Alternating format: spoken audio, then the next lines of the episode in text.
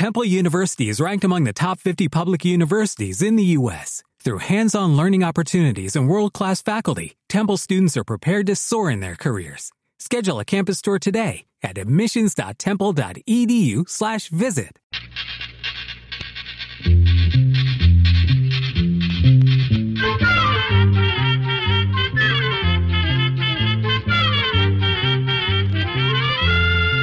Llegó pa' todo, llegó la escuela, llegó la escuela, llegó por radio.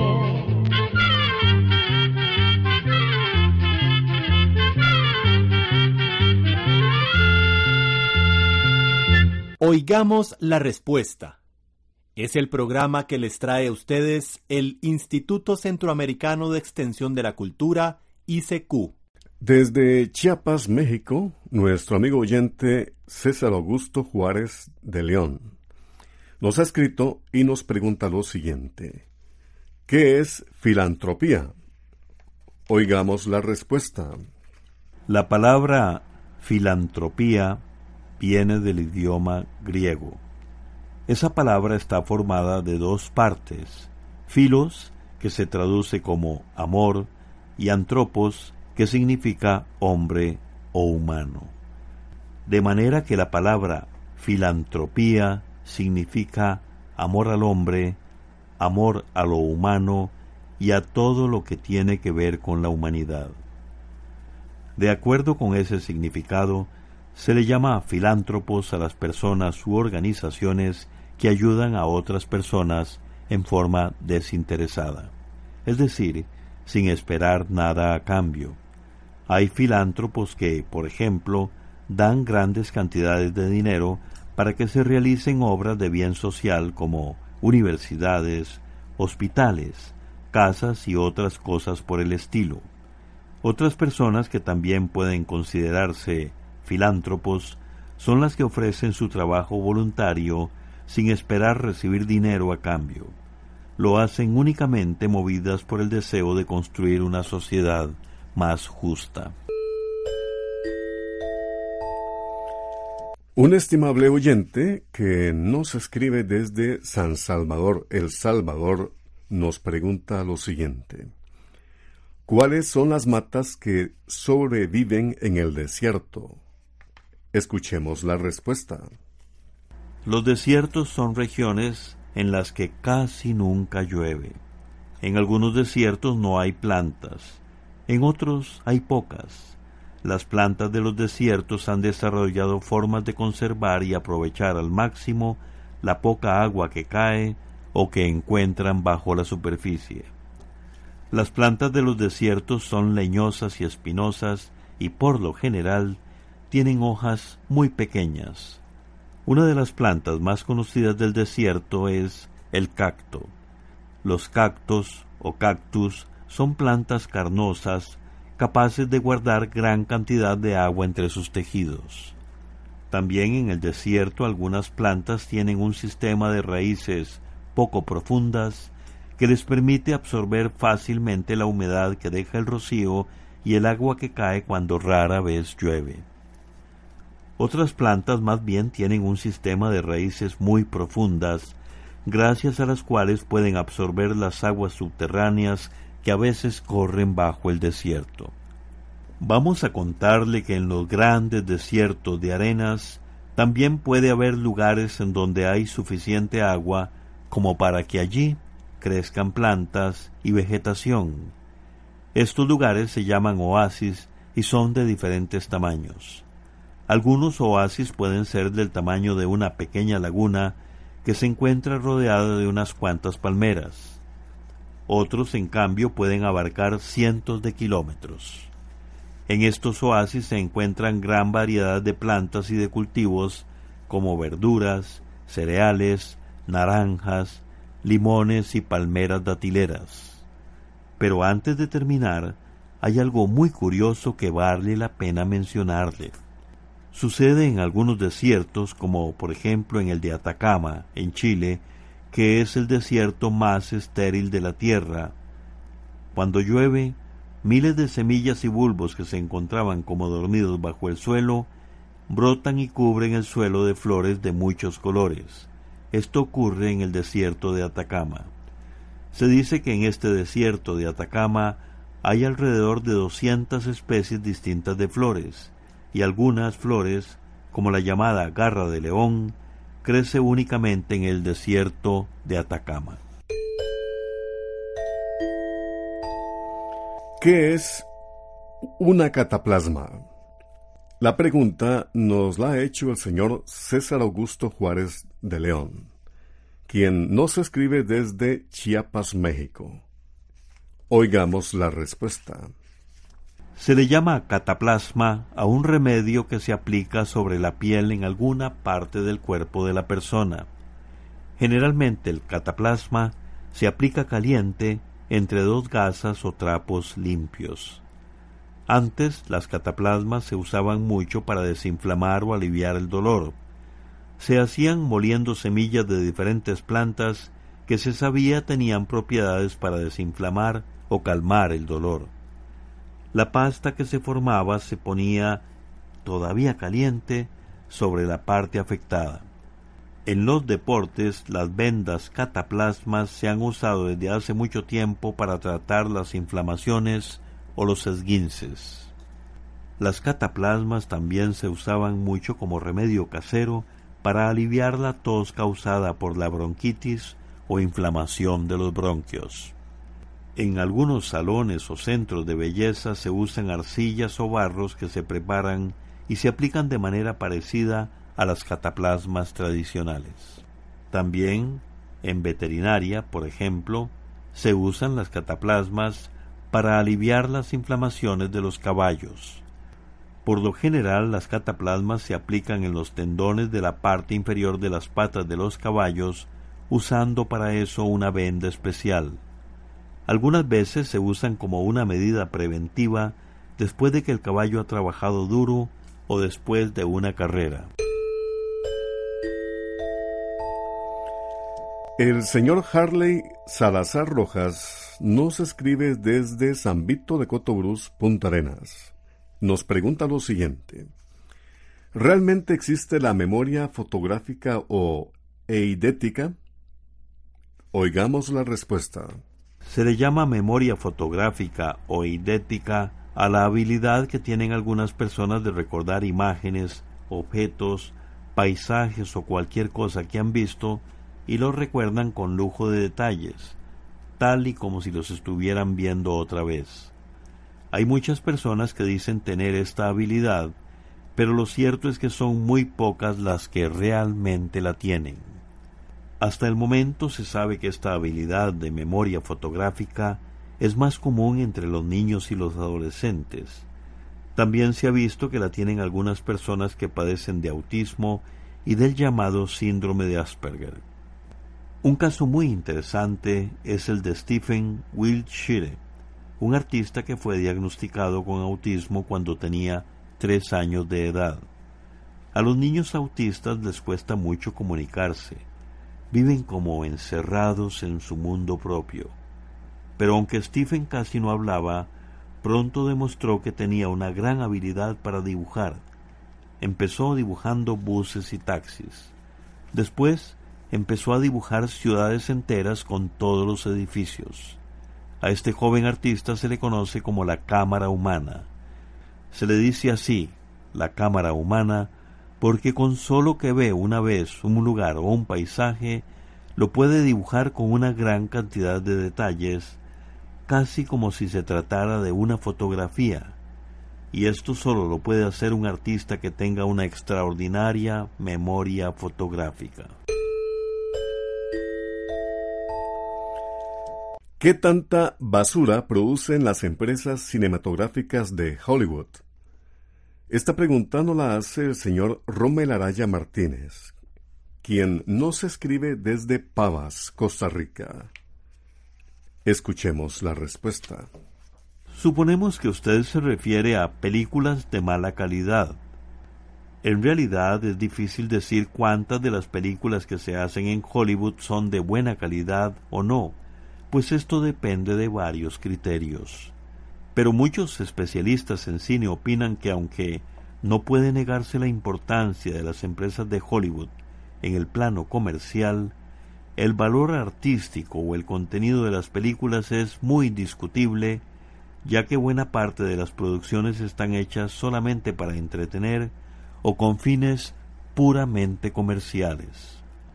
No son películas que informen o que cumplan una función de denuncia social o que rescaten la historia de un modo crítico, analítico y objetivo, o películas que hagan pensar o reflexionar, características que según los entendidos tendrían que ser parte de lo que hace una buena película. Sin embargo, no se puede negar que la industria cinematográfica de Estados Unidos es la más importante del mundo en el aspecto comercial, ya que son las películas que más recaudan en taquillas.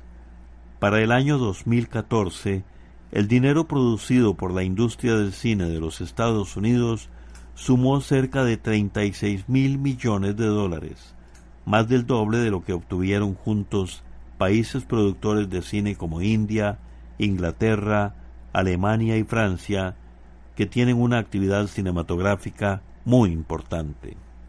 Lamentablemente, gran parte del público prefiere este tipo de película que solo entretiene y que en muchos casos no deja nada bueno. Más bien son películas que enseñan antivalores, porque promueven la violencia, el libertinaje, el consumismo y las drogas, entre otros males. Es muy lamentable que quienes hacen este tipo de películas únicamente piensen en producir dinero y no reparen en el daño que causan a la sociedad, sobre todo a las personas más jóvenes que aún no tienen un criterio bien formado y que ven muchas de las cosas que se muestran en estas películas como algo glamoroso o digno de imitar.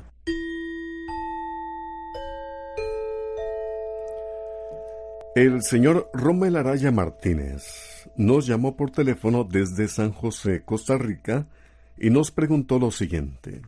¿Cuáles son los beneficios de la talasoterapia o tratamientos con agua de mar?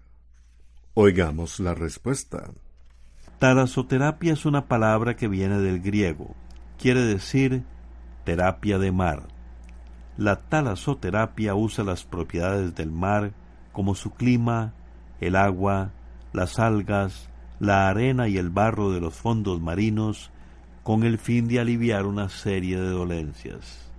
Las personas que usan este tipo de terapia, es decir, la terapia de mar, la recomiendan sobre todo para aliviar dolores musculares, malestares causados por el reumatismo o la artritis, para mejorar la circulación y para problemas respiratorios.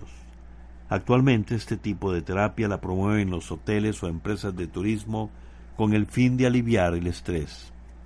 Vamos a contarle que a través de la historia ha habido épocas en las que se le ha dado mucha importancia a la talasoterapia o terapia de mar, mientras que en otras épocas ha caído en el olvido.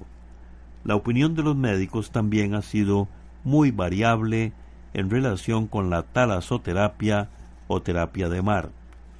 Algunos científicos y médicos han mostrado un entusiasmo quizás exagerado, recomendándola para muchos padecimientos. Otros, en cambio, miran esta clase de terapia con desconfianza y dicen que no hay suficientes estudios científicos que aclaren cómo es que funciona este tipo de terapia, por lo que no la consideran seria. Sin embargo, en general, se puede decir que los baños de agua de mar sí son beneficiosos.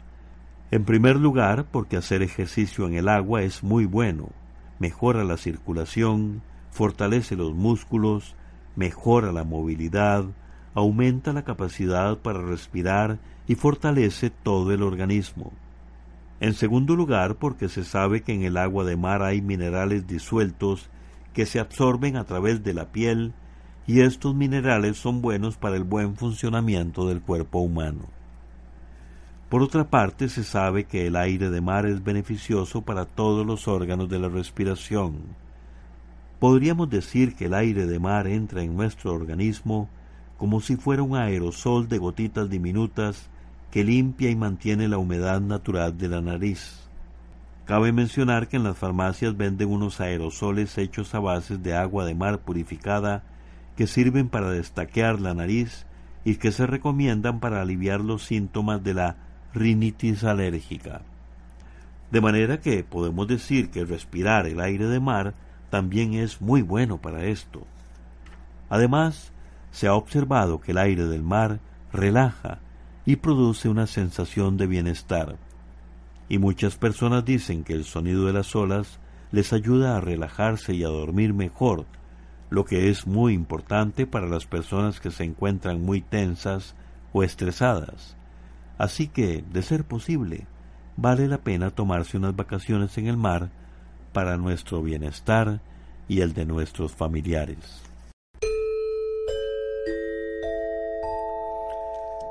Tomo leche agria todos los días en ayunas.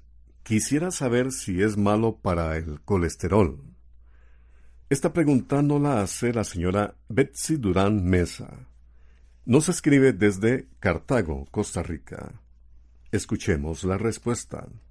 Personas que tienen el colesterol alto se les recomienda evitar el consumo excesivo de grasas, especialmente de las grasas de origen animal, como las que se encuentran en las carnes, embutidos, mariscos, huevos y leche entera.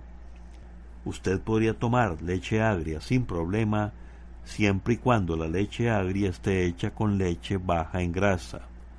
En muchos negocios es posible conseguir leche agria baja en grasa. Por ejemplo, en Costa Rica se consigue en la Dos Pinos, la modalidad inline que no contiene grasa. El problema con la leche agria que se elabora en la casa es que contiene más grasa porque se hace utilizando la llamada leche entera. En este caso, la leche agria sí podría aumentar el colesterol. Programa C, Control 60. El libro Almanaque Escuela para Todos del año 2016 ya está a la venta. Y como siempre, usted, sí claro, usted lo puede encontrar en los lugares de costumbre. Recuerde también que el precio viene marcado en la portada para cada país. Así llegamos a un programa más de Oigamos la Respuesta pero le esperamos mañana, si Dios quiere, aquí por esta su emisora y a la misma hora. Mándenos sus preguntas al apartado 2948-1000 San José, Costa Rica.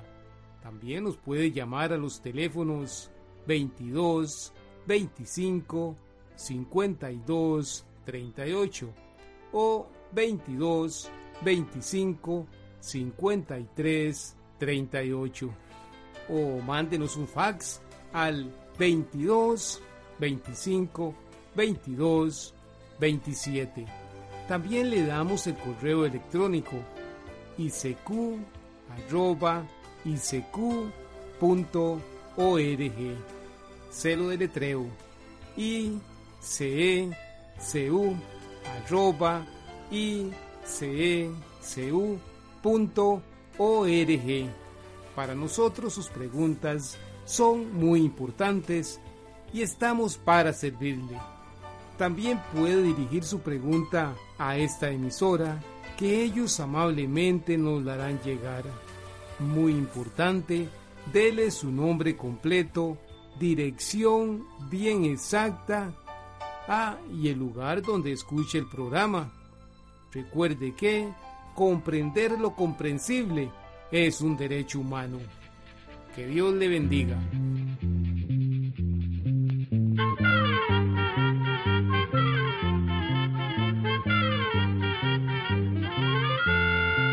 Llegó el momento